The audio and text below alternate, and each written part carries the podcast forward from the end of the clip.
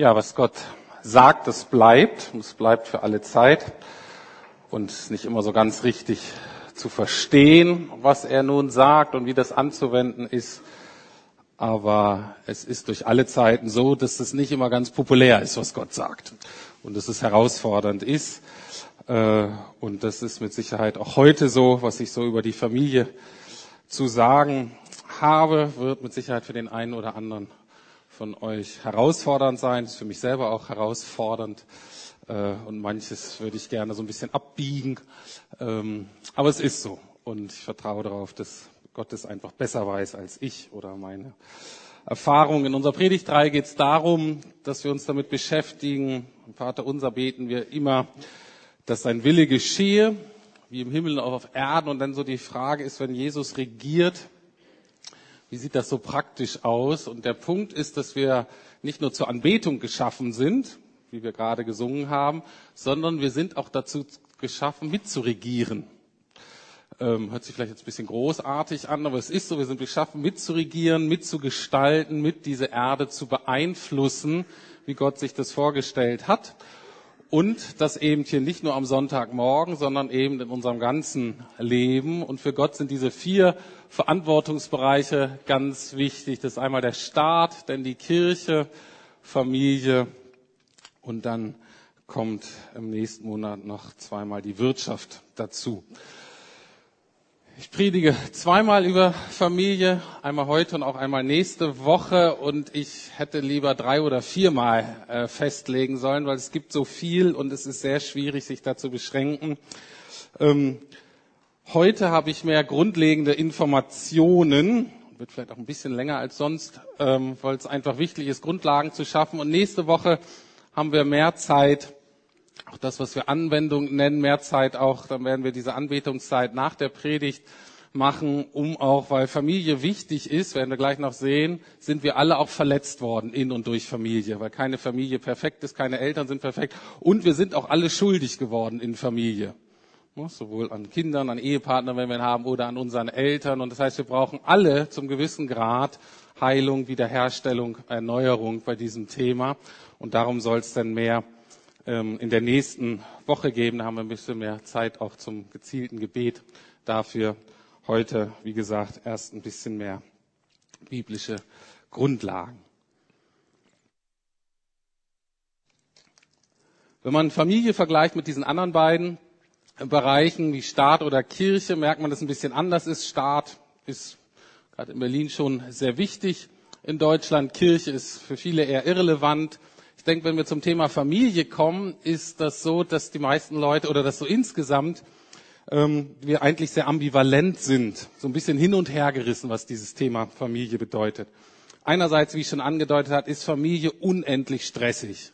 Es gibt wohl keinen von uns, der nicht zumindest zeitweise im Leben gedacht hat, muss ich mir das geben? Also muss ich mir muss ich mir das bieten lassen von meinen Eltern? Muss ich jetzt wieder auf meinen Ehepartner zugeben?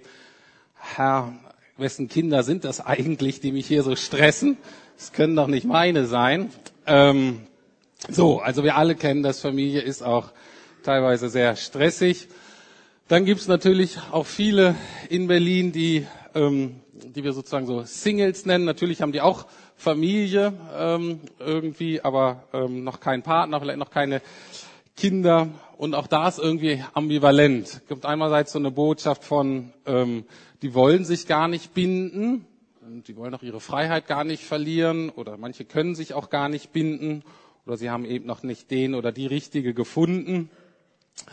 Ähm, aber natürlich gibt es auch viele Geschiedene oder Alleinerziehende, die den oder die richtige schon wieder auch verloren haben. Und da ist auch so eine ambivalente Botschaft. Einerseits, man merkt so den Schmerz und den Leid, der da teilweise hintersteht. Andererseits aber auch ähm, die Botschaft, ich brauche auch niemanden, ich komme auch gut alleine klar. Und manchmal ist das, glaube ich, wirklich, ist das so? Und manchmal ist es auch so ein bisschen bockig ähm, und ärgerlich, aber auch da eine ambivalente Aussage. Ähm, die Bibel macht ganz klar, zum Beispiel durch Jesus oder Paulus, dass aber das Alleinsein schon vor Gott ein vollwertiger Stand ist. Ähm, in keiner Weise negativer oder ähm, weniger geistlich oder weniger wichtig oder so. Hat allerdings natürlich ganz eigene Herausforderungen, wie auch Familie Herausforderungen hat. Also es ist so die eine Seite, man sieht viel Schwierigkeiten und gleichzeitig aber auch eine ganz große Sehnsucht nach Familie, Sehnsucht nach heiler Familie. Wenn man zum Beispiel Jugendumfragen sieht, immer wieder seit Jahren ganz große Sehnsucht nach Familie, nach Treue, nach dem richtigen Partner zu finden und so weiter. Ähm, und diese Sehnsucht nach Familie wurde auch sehr gut in einem sehr bekannten Videoclip ähm, den ich jetzt zeigen möchte, eingefangen. Zwar viele von euch kennen den wahrscheinlich, der wurde millionenfach geklickt. Ähm, also irgendwas Wichtiges muss die Leute da angesprochen haben. Und zwar ist das ein Weihnachtsclip von Edeka. Den kennt ihr wahrscheinlich. Äh, das hätte auch für alles andere werben können. Warum das jetzt gerade Edeka war, hätte auch für BMW oder Volkswagen oder äh, Hip Kindernahrung, keine Ahnung, hätte alles drunter laufen können, weil es einfach diese Sehnsucht nach Familie einfängt. Und den gucken wir uns mal an.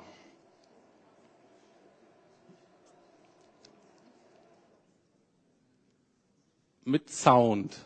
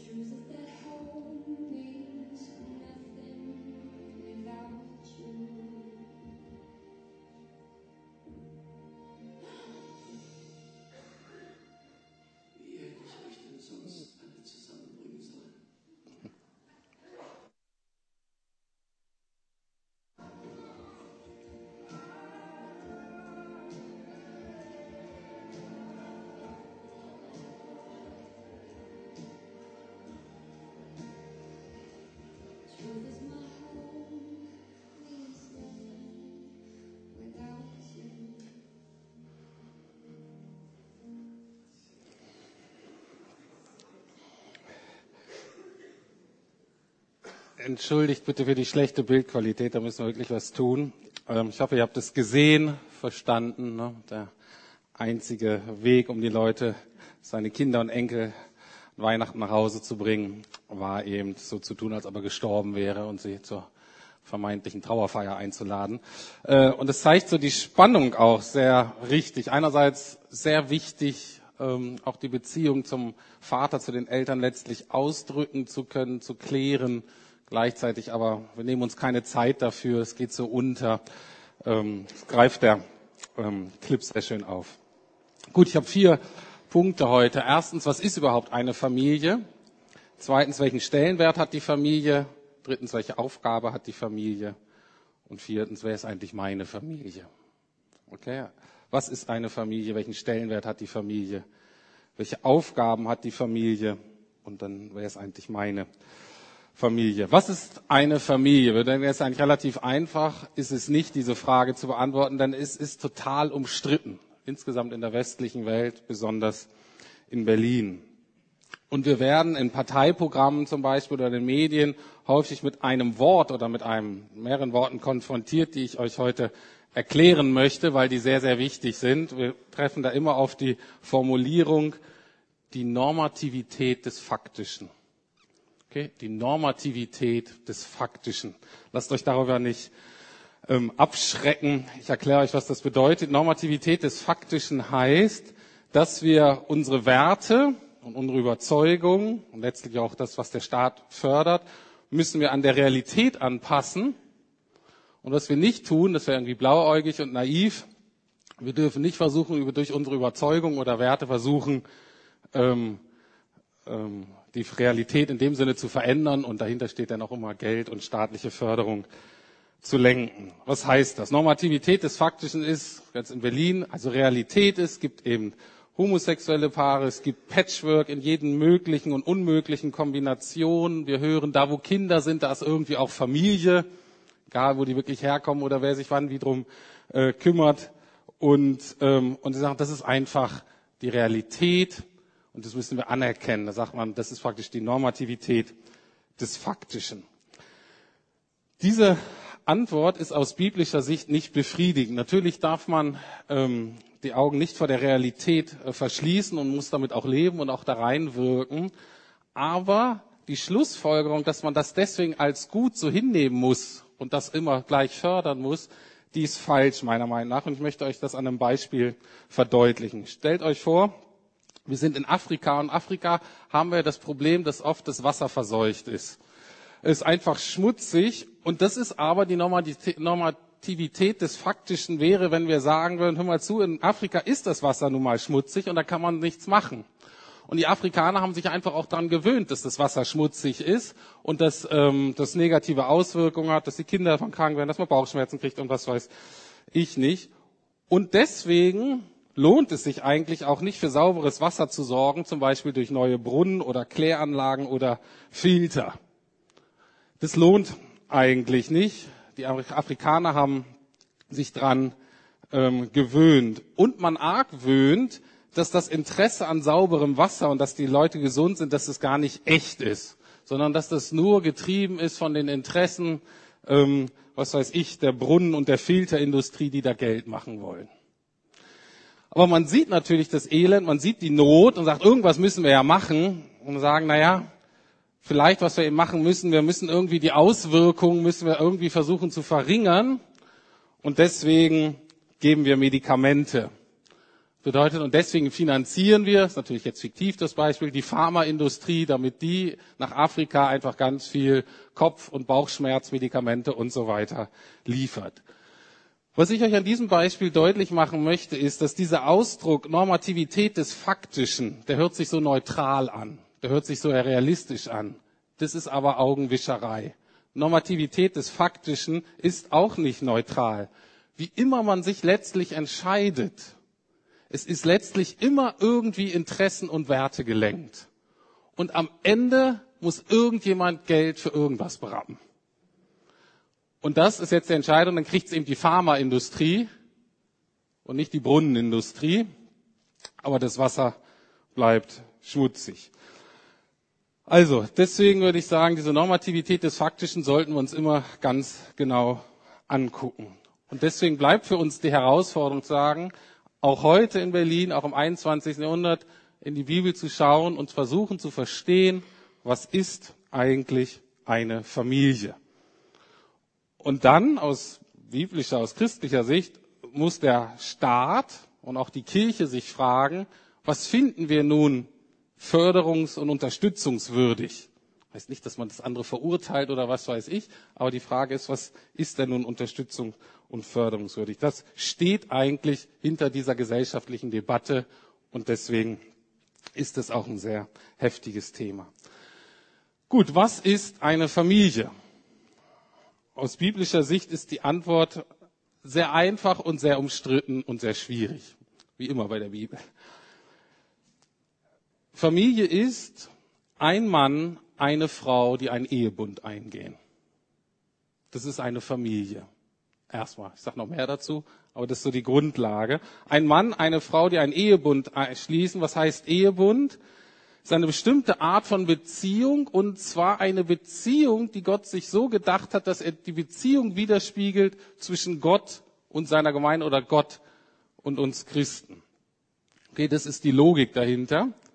Das heißt, es ist eine öffentliche, exklusive, lebenslange und umfassende Beziehung, die eingegangen wird. Ich will natürlich jetzt viel drüber sagen. Ich fasse mal kurz zusammen, habe auch schon länger drüber gepredigt. Ein Ehebund bedeutet, die ist öffentlich. Das heißt, man bekennt sich öffentlich zueinander, nicht, nicht heimlich. Da hat jede Kultur unterschiedliche Wege, wie sie das macht, aber irgendwann weiß jeder, aha, die sind öffentlich irgendwie verheiratet. Zweitens ist es exklusiv, das ist das Thema Treue. Drittens ist es lebenslang, ne, bis der Tod uns scheidet weiß, Klammer auf, es gibt auch einige Ausnahmen, wo Scheidung irgendwie erlaubt ist, aber es ist von Gott ursprünglich nicht so gedacht. lebenslang und drittens umfassend. Also eine Beziehung, die eben Leib, Seele, Geist, Vergangenheit, Gegenwart, Zukunft mit einschließt und so weiter. Das ist eine Familie. Wenn wir weiter in die Bibel gucken, merken wir, dass aber die Bibel kein Wort hat für das, was wir Kernfamilie nennen. Ähm, für uns ist ja Kernfamilie so, dass ähm, ein Mann, eine Frau verheiratet und dann ein paar Kinder, in Deutschland weniger als zwei Kinder im Durchschnitt. Müssen uns klar machen, wir mögen Kinder nicht besonders, wir Deutschen. Wir finden Kinder irgendwie, irgendwas ist komisch an denen. Ähm, gucken wir uns nächste Woche an, warum die so komisch sind und was die uns für Probleme machen. Aber ähm, das ist aber eigentlich so unsere Kernfamilie. Mann, Frau, ein, zwei Kinder. Manche Verrückte haben drei oder vier oder sogar fünf. Ähm, das Wort, was oft genutzt wird für Familie, ist eher das, was man vielleicht mit Sippe oder noch eher mit Haushalt umschreiben könnte.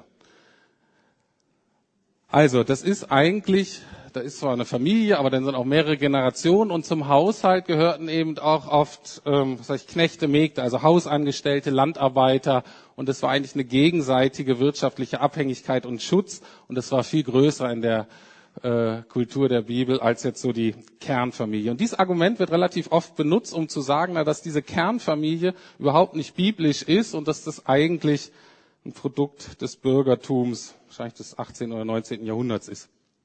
Ähm, ich würde, möchte gern einen Gegenbeweis liefern. Ich glaube, dass die Kernfamilie in der Tat biblisch ist. Die Sache ist nur, das ist in der Tat der Kern der Familie. Unser Problem heutzutage ist, dass es die ganze Familie geworden ist. Die meisten von uns verstehen Familie, den Kern Familie als das Ganze. Und da würde ich sagen, sind wir unbiblisch. Genauso unbiblisch sind wir auch, wenn wir sagen, diesen Kern, der ist gar nicht wichtig. Also, warum ist der Kern wichtig? Geht auf die Schöpfung zurück und es ist auch ein Text, den Jesus immer wieder anführt, wenn er über diese Themen redet.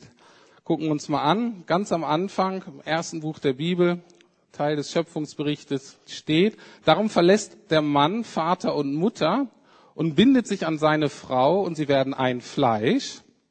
Das ist 1. Mose 2, 24 und dann geht's weiter im vierten Kapitel. Ähm, und Adam schlief mit seiner Frau Eva, sie wurde schwanger und brachte einen Sohn zur Welt. Sagt sie, mit Hilfe des Herrn habe ich einen Sohn geboren, rief sie begeistert aus. Also, was steckt in diesem Text drin? Der ist für unsere Kultur heute nicht so radikal. Für die damalige Kultur war das total radikal. Und es gibt viele Kulturkreise auch heute noch, wo das, wenn das gelebt werden würde, total radikal wäre, weil die Loyalität des Mannes zur Frau hier größer ist als zu seinem Clan, als zu seinen Eltern. Die werden nämlich im Zweifel verlassen, um sich an diese Frau zu binden. Völlig radikal.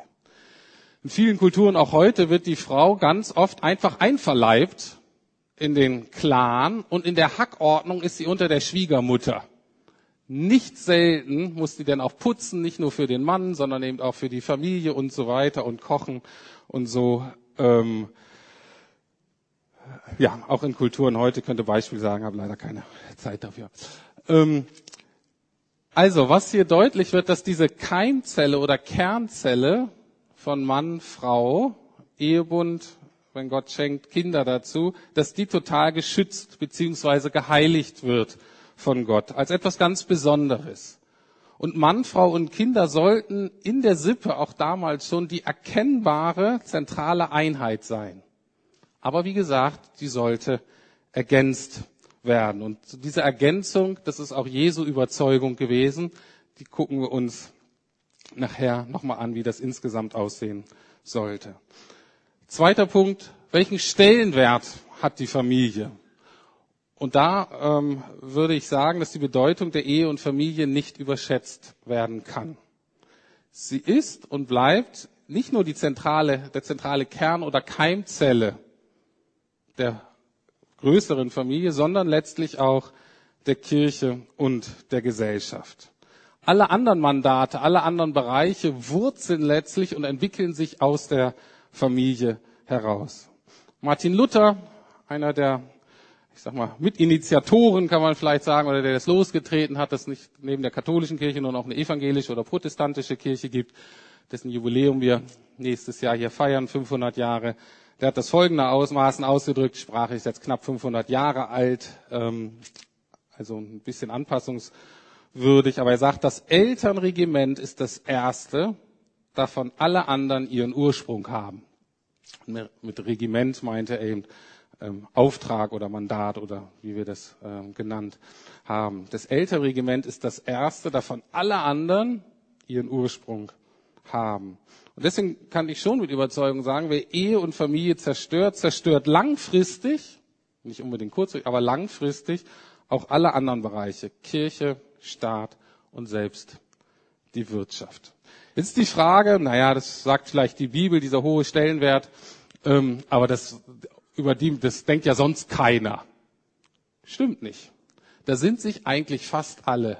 Familie ist total wichtig und prägend. Zum Beispiel die Psychologie oder die Psychotherapie würden sagen, die meisten Probleme der Leute haben ihren Ursprung in der Familie. Natürlich nicht, also nur nachdem praktisch so Grundbedürfnisse gestillt wurden. Also jetzt zum Beispiel bei den Flüchtlingen oder so, oder Kriegsopfern ist ganz klar. Ne? Da ist nicht das Hauptproblem Beziehung zu Vater und Muttern, sondern äh, da ist natürlich Flucht und Tod und, und, und, und was weiß ich und Hunger und Durst.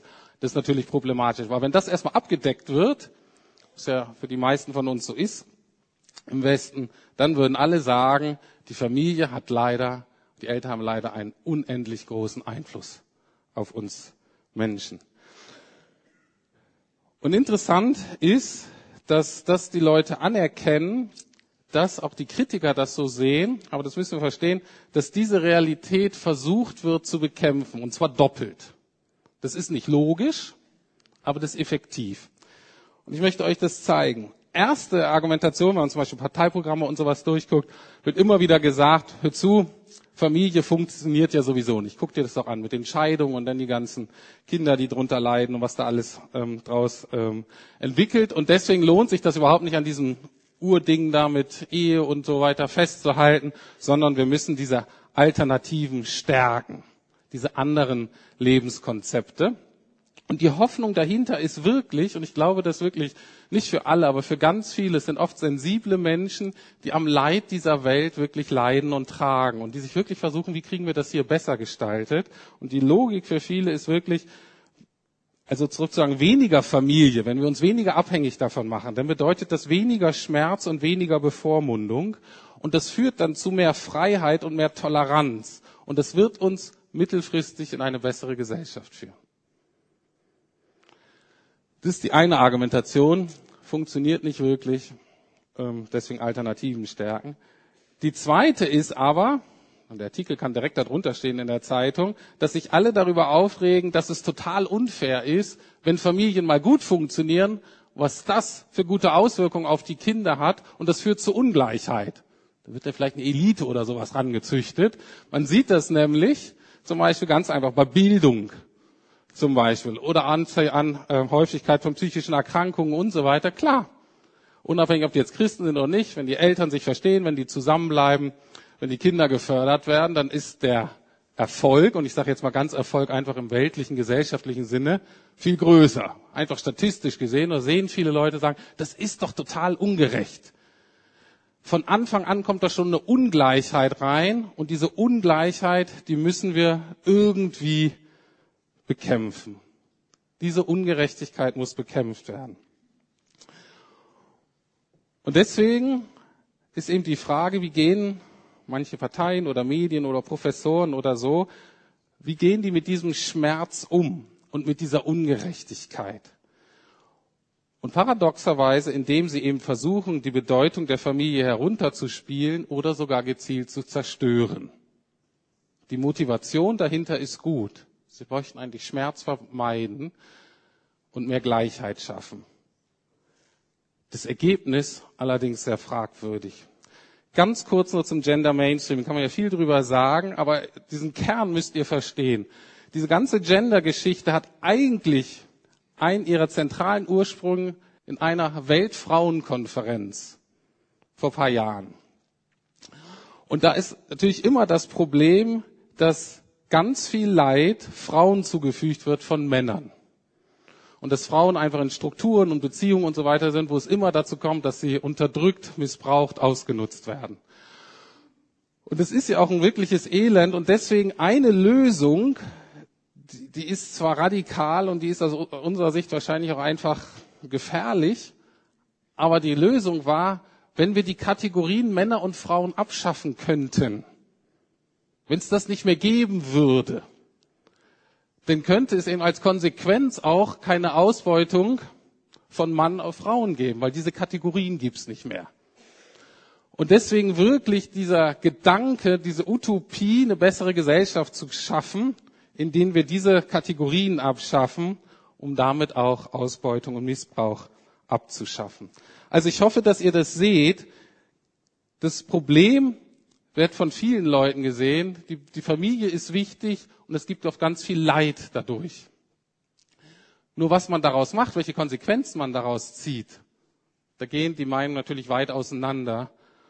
Und ich auf biblischem Hintergrund würde sagen, weil die Familie so wichtig ist, müssen wir halt alles tun, um Familie zu fördern, um zu stärken, um Ehe zu stärken, um denen zu helfen, um Kinder zu fördern.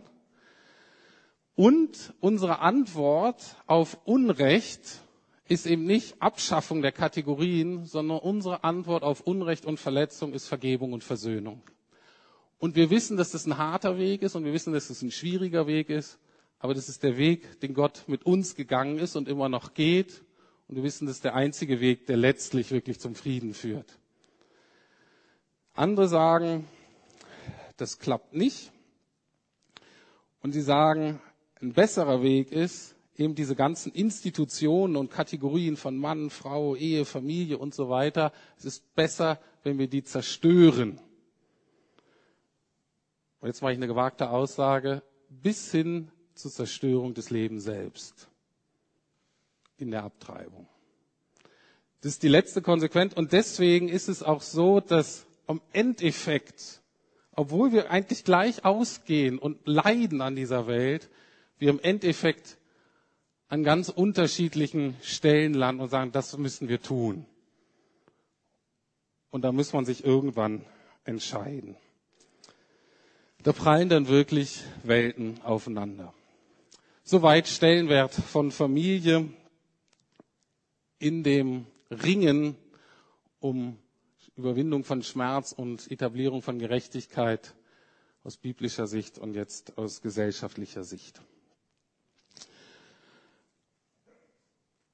Ähm, nur nebenbei, ich weiß, dass ich Dinge sage, die herausfordernd sind für manche und deswegen hoffe ich auch, dass ihr ähm, heute Mittag, wenn ihr zusammensitzt, vielleicht darüber diskutiert oder den kleinen Gruppen das nochmal nacharbeitet oder mit Freunden einfach zusammensitzt ähm, und nochmal vielleicht die Bibel öffnet und sagt, Mensch, ist das wirklich so? Fragen beantwortet auch wieder zurückkommt, weil ähm, genau, es sind grundlegende Dinge, die wir einfach durcharbeiten sollten. Dritter Punkt, Aufgabe der Familie. Welche Aufgaben hat die Familie eigentlich aus Gottes Sicht? Erstmal kurz, erste Aufgabe ist die geistliche, seelische und körperliche Gemeinschaft und Einheit von Mann und Frau zu fördern. Ganz wichtig. Das Hohe Lied der Liebe ist ein Buch im Alten Testament, so ein Liebesgedicht und besingt letztlich die eheliche Liebe und Sexualität. Interessanterweise ohne auch nur Kinder zu erwähnen. Insgesamt ist zumindest die evangelische und protestantische ähm, Sicht so, dass eine Ehe auch ohne Kinder vollgültig und gottgefällig ist. In dem Sinne auch nicht defizitär. Ähm, in zweiter Sicht kommen dann aber gleich die Kinder, die eigentlich dazugehören. Aus katholischer Sicht ist es ein bisschen anders. Sie sagen, erster Grund ist eigentlich die Kinder und dann dieses, diese schöne Ehe da, eine Beziehung zwischen Mann und Frau kommt an zweiter äh, Stelle dort. Nächste Aufgabe natürlich das Zeugen von Kindern. Kindern werden etwas Gutes beschrieben als ein Segen, aber, und das gucken wir uns nächste Woche ausführlicher an, deswegen mache ich es jetzt nur ganz kurz, aber wir werden durch dieses, ähm, dadurch, dass wir ähm, Kinder ähm, machen können, sage ich jetzt mal so, ähm, ist das mit die größte Adelung und Ehrung, die uns überhaupt zuteil wird als Menschen, weil Gott sich entschieden hat, uns als Mitschöpfer einzusetzen. Und ich denke manchmal, Gott, bist du wahnsinnig. Hättest du keinen anderen Weg machen können? Das war doch von Anfang an gefährlich.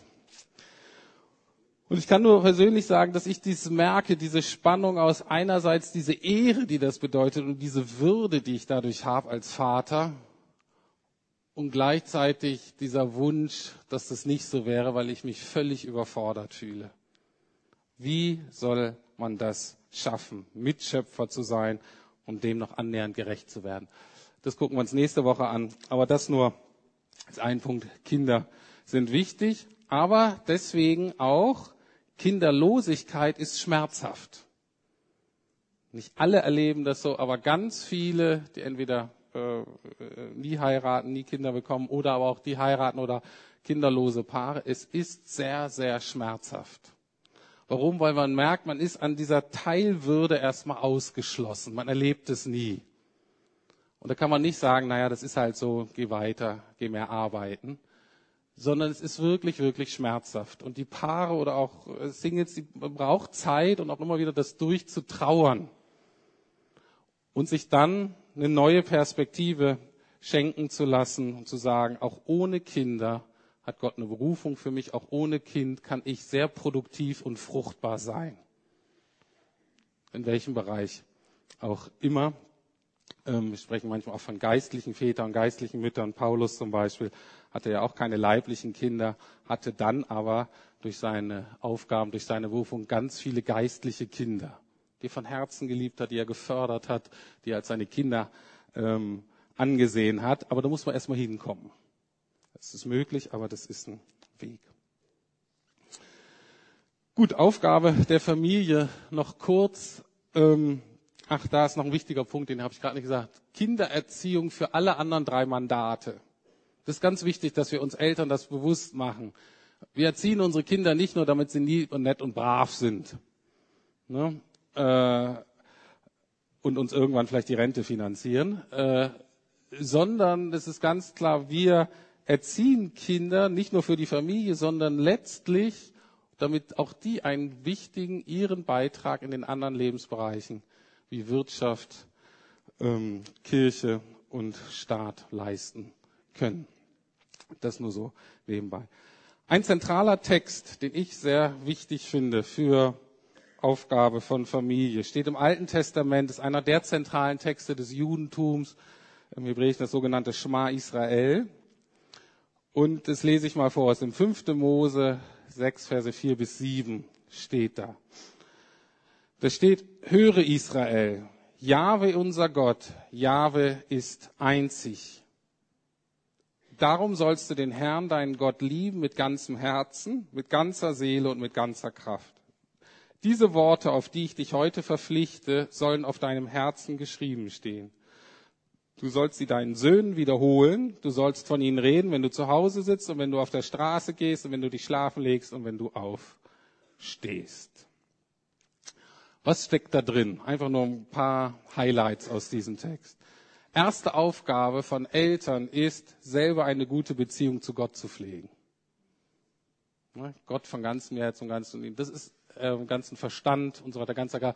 Das ist die oberste Aufgabe von Eltern. Und ich weiß, wenn man kleine Kinder hat, scheitert man daran schon, weil man einfach zeitlich und kräftemäßig so eingeschränkt ist, dass man einschläft, sobald man die Bibel aufschlägt. Aber gut. Ähm, das Tolle an diesem Text ist, und das finde ich das Tolle an der Bibel, das Allerwichtigste in der Bibel ist nie exklusiv, sondern immer inklusiv. Das heißt, diese gute Beziehung zu Gott äh, ähm, zu pflegen, gilt natürlich nicht nur für Eltern, sondern Jesus greift das auf im Neuen Testament als das wichtigste Gebot für alle Menschen. Und es kann ich auch nur allen raten. Lasst euch von dieser höchsten Berufung nicht ablenken. Weder wenn ihr verheiratet seid, ihr wisst nicht, wie eure Ehe sich entwickelt. Ihr wisst nicht, ähm, wie sich das mit euren Kindern entwickelt. Gott muss euer Erster bleiben. Und natürlich gilt das auch für alle, die nicht verheiratet sind. Es gilt für alle Geschiedenen, es gilt für alle Witwen und Witwer. Gott muss, Gott darf, Gott soll der erste Beziehungspartner in unserem Leben bleiben. Und bewusst wird da von Liebe gesprochen, von Hingabe. Das ist was Intensives. Zweitens, Kindern lernen oder sollen von den Eltern über Gott lernen, nicht hauptsächlich von der Gemeinde. Tut mir leid. Ihr Eltern, wir sehen, und Klaus ist das auch völlig klar, und uns allen ist das klar, die Hauptaufgabe ist nicht von uns als Gemeinde, damit die über Gott lernen. Wir können unterstützen, wir können das auch bereichern, wir können auch tollere Programme machen natürlich als vielleicht zu Hause. Aber die Aufgabe gilt an uns Eltern, den Kindern von Gott zu erzählen und ihnen die Bibel beizubringen. Sehr deutlich. Natürlich hat das mit Charakterbildung zu tun. Das hat das zu tun, was man entweder Wahrheit oder Gebote nennt oder Werte und Normen. Normen. Das ist unsere Aufgabe. Was das Tolle dabei ist, und das fanden unsere Kinder immer super, ist, wenn wir den Kindern dann über Gott beibringen und über die Bibel, wird den Kindern ganz schnell klar, Gott steht auch über mir als Vater. Das heißt, unsere Kinder haben relativ schnell geschnallt, dass Gottes Gesetz noch über unseren Meinungen steht und über unseren Anweisungen. Das heißt, es führte dann regelmäßig dazu, sobald die reden und denken konnten, ähm, dass sie sagen, aber hör mal zu, Papa, Jesus sagt das so und so in der Bibel, warum machst du das da jetzt so? Das darfst du ja nicht. Und da kann man nur sagen, Halleluja. Weil so werden das mündige Christen, mündige Bürger. Und, sagen, und manche haben natürlich daneben gelegen, habe ich gesagt, hör mal zu, was das so meint irgendwie. Äh, aber nicht selten musste ich sagen, hör mal zu, du hast vollkommen recht. Da bin ich schuldig geworden. Da habe ich nicht so gehandelt, wie Jesus eigentlich. Es tut mir leid, vergib mir bitte. Deswegen ist das was ganz Tolles und ein großes Vorrecht, ähm, gemeinsam zu entdecken, was es bedeutet, dass Gott letztlich das Sagen hat und nicht Mama und Papa. In Rom damals zum Beispiel war das anders und gibt auch andere Kulturen. Da hat oft hat, in Rom hatte der Vater absolute Macht und der hat entschieden und das war Gesetz. Wenn er das Kind nicht haben wollte, wurde das Kind ihm ausgesetzt. Dann starb das Kind halt. Konnte die Frau machen, was sie wollte. Nur um extremere Beispiele zu nennen. Auch andere Sachen. Wir nicht. Natürlich haben wir eine Verantwortung zur Erziehung. Kinder sollen gehorchen, sollen uns respektieren und so weiter. Aber letztlich stehen wir alle unter Gott. Und das ist super. Ähm, nächster Punkt, der dabei deutlich wird. Wenn wir ihnen die Bibel beibringen, impliziert dieser Text, dass unsere Kinder lesen können und wahrscheinlich auch schreiben können und auch rechnen können, zumindest zahlen können. Von wem lernen sie das denn? Tut mir leid, auch von uns Eltern. Auch der Bildungsauftrag gilt uns Eltern. Das ist etwas, was für uns Deutsche total ungewöhnlich ist. Wir dachten, naja, da muss ja irgendein, oder sagen wir es mal, es gilt der Familie, ob es die Eltern gemacht hat oder eine Tante oder Oma und Opa oder so, vollkommen egal. Äh, oder jemand, der mit im Haus gelebt hat. Aber den Eltern war klar, es ist unsere Verantwortung, dass die Kinder lesen und schreiben lernen. Man nennt das Kulturtechniken. Also jede Kultur hat gewisse Dinge, die man beherrschen muss, damit man hier zurechtkommt. Deswegen die Flüchtlinge, die müssen hier äh, äh, viel lernen, nicht nur die Sprache, sondern auch wie es funktioniert. Damals musste man wahrscheinlich Ackerbau und Viehzucht lernen, das ist heute nicht mehr so nötig. Da muss man vielleicht eher lernen, wie man mit der BVG fährt und wie man ins Internet kommt und so. Aber es ist unsere Aufgabe als Eltern, dafür zu sorgen, dass unsere Kinder das können. Es ist nicht die Aufgabe des Staates. Ich erkläre euch gleich noch, ähm, was das bedeutet. Das heißt, wir jetzt zum Beispiel in Deutschland, wir können das natürlich delegieren an staatliche oder kirchliche oder Privatschulen. Das darf man machen, das müssen wir ja sogar auch machen. Ähm, aber letzt, und wir können auch dankbar sein, dass die uns die Aufgabe abnehmen. Ist ja viel Zeit, dafür haben wir Zeit, andere Dinge zu tun. Ähm, aber es bleibt weiterhin, wir sind verantwortlich dafür, dass unsere Kinder das lernen. Und je nach Kind braucht es Unterstützung, individuelle Förderung, Nachhilfe, keine Ahnung, was es braucht eine Tasse Tee äh, und eine halbe Stunde Gespräch, äh, wie auch immer. Das ist unsere Aufgabe. Deutschland entmündigt uns Eltern hier stärker als jedes andere demokratische Land. Ähm, bis vor kurzem, manchmal kann sich ja mal ein bisschen was ändern in der Gesetzesgebung, aber bis auf ein paar kommunistischen Re äh, Regime und ein paar abgefahrene Diktatoren gibt es nicht das, was es auch in Deutschland gibt, nämlich Schulpflicht. Das gibt es eben nur im Kommunismus und bei Diktatoren. Ansonsten haben die Eltern Bildungspflicht. Das heißt, natürlich hat der Staat ein Interesse daran, äh, dass seine Bürger das lernen. Und über die Bildungspflicht, die sonst in allen Demokratien herrscht, sagt, ähm, sagt der Staat den Eltern, hör du bist dafür verantwortlich, dass deine Kinder das lernen. Wie du das machst, ist uns egal. Wir überprüfen das nur immer ab und zu mal. Du kannst es zu Hause machen, du kannst es in der Kirche machen, du kannst es in der Elterninitiative machen. Wir kommen aber vorbei, was weiß ich, drei, zwei, einmal im Jahr und machen dann Prüfungen, um zu zeigen, macht ihr den Job. Wenn ihr den Job nicht macht als Eltern, helfen wir nach, dann muss das Kind in die Schule. In die staatliche Schule. Okay, bei uns ist es so in Deutschland, wir haben Schulpflicht. Das heißt, wir haben gar keine Wahl als Eltern. Das heißt, wir müssen das in die Schule äh, tun. Das hat historische Gründe, kann ich euch nicht erklären. Dafür brauche ich die Zeit nicht. Kommt aus dem 19. Jahrhundert. Ähm, erkläre ich euch gerne ein anderen Mal. Ähm, der Punkt ist nur dahinter, wer Bildungshoheit hat, hat Macht. Das steckt dahinter. Bildungshoheit ist Macht. Könnt ihr durch die ganze Geschichte gucken. Darum wird gekämpft. Und in Deutschland ist es so, der Staat sagt, diese Macht gebe ich nicht aus den Händen.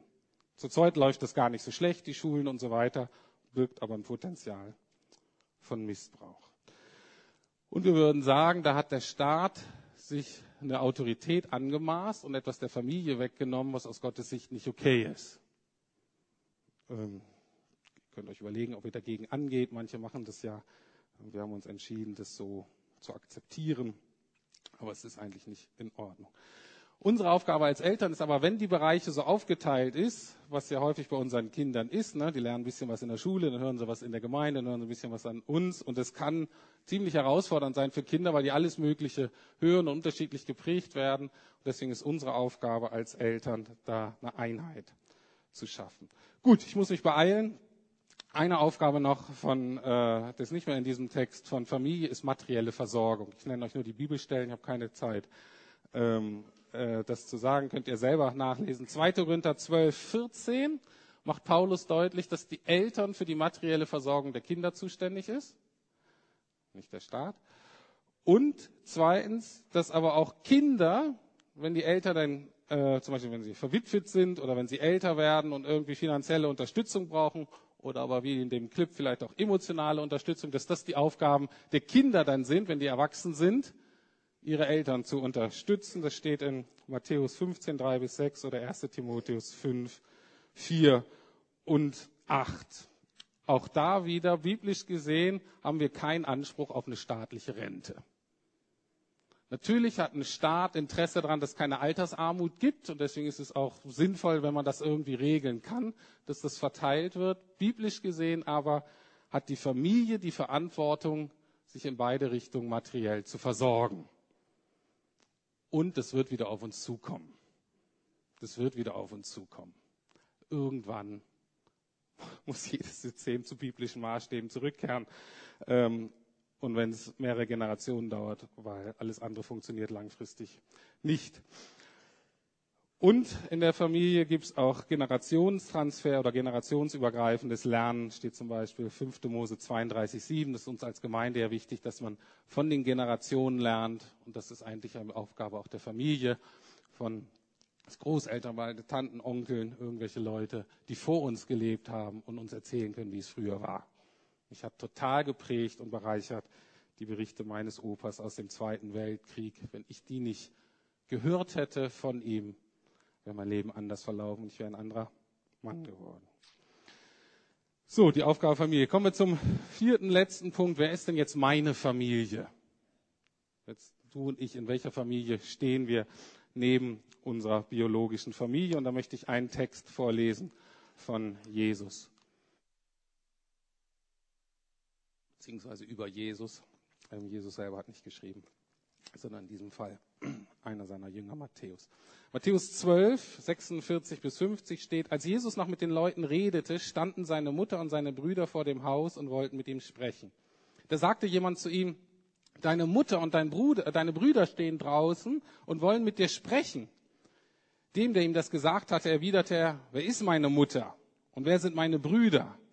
Und er streckte die Hand über seine Jünger aus und sagte, das hier sind meine Mutter und meine Brüder, denn wer den Willen meines himmlischen Vaters erfüllt, der ist für mich Bruder und Schwester und Mutter. So, so ein typischer Jesus-Kracher. Ähm, das war in der damaligen Zeit total schockierend, weil das seiner Mutter gegenüber wirklich respektlos war. Und für die Mutter vielleicht auch sowas wie eine Schande. Jesus macht aber deutlich, dass es eine größere Loyalität gibt als zur leiblichen Familie, nämlich zu den Mitchristen. Und Jesus macht auch sehr deutlich, dass die Nachfolge von Jesus durchaus Spannung bis hin auch zu Trennung mit der leiblichen Familie führen kann. Der Preis ist, wird deutlich beschrieben. Und wenn ihr keine christlichen Eltern habt, ähm, dann wisst ihr eventuell, wovon ich rede. Deutlich wird auch, wir haben jetzt alle einen neuen Vater, sagt Jesus auch, nämlich unser Vater im Himmel.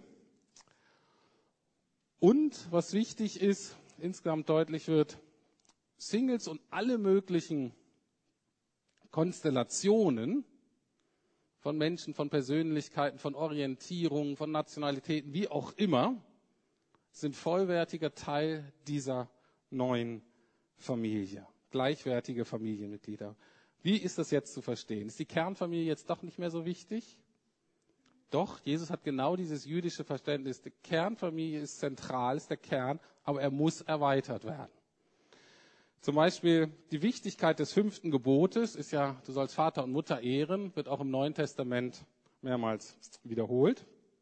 Es gibt einige Verse, zum Beispiel Epheser 6 oder Kolosser 3, wo ganz direkt Vater und Mutter angesprochen werden, als wenn es um Kindererziehung geht wird nicht irgendjemand äh, angesprochen, liebe Gemeinde in Korinth, erzieht doch mal hier den Julius und was weiß ich, die machen hier alle äh, Blödsinn.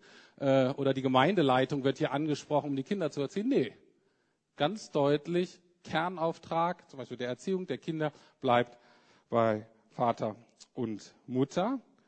Sie bleibt wichtig, aber sie soll erweitert werden. Was kann das nun praktisch bedeuten?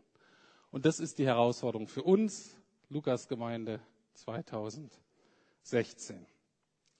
Das heißt, wir sind in dem Sinne wirklich Familie, dass wir uns in unserem Erziehungsauftrag und in den Aufgaben, die die Familie von Gott hat, unterstützen. Also zum Beispiel, wenn eine Familie leidet, was weiß ich, weil die Ehe gerade auseinanderbricht oder weil ein Kind krank ist oder weil es alle möglichen Schwierigkeiten ist, dann muss das eigentlich genauso unsere Last sein, als wenn das unsere biologische Familie wäre. Und wir müssten, besonders kommt da die Aufgabe von Kleingruppen dazu, Leuten, die befreundet, um die zu unterstützen. Emotional, praktisch und auch finanziell. Die Bibel ist da sehr deutlich. Das ist eigentlich unsere Aufgabe und wir funktionieren noch nicht so.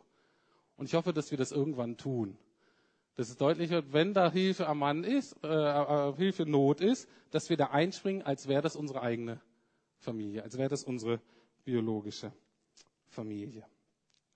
Und deswegen bin ich der, äh, der Überzeugung, für uns jetzt als Gemeinde, gesellschaftlich vielleicht anders, aber für uns als Gemeinde ist die größte Herausforderung für Familie oder auf das Familienleben nicht die homosexuellen Bewegungen und auch nicht die islamischen Flüchtlinge, sondern ein Individualismus westlicher Prägung, den du nirgends in der Bibel findest, nirgends.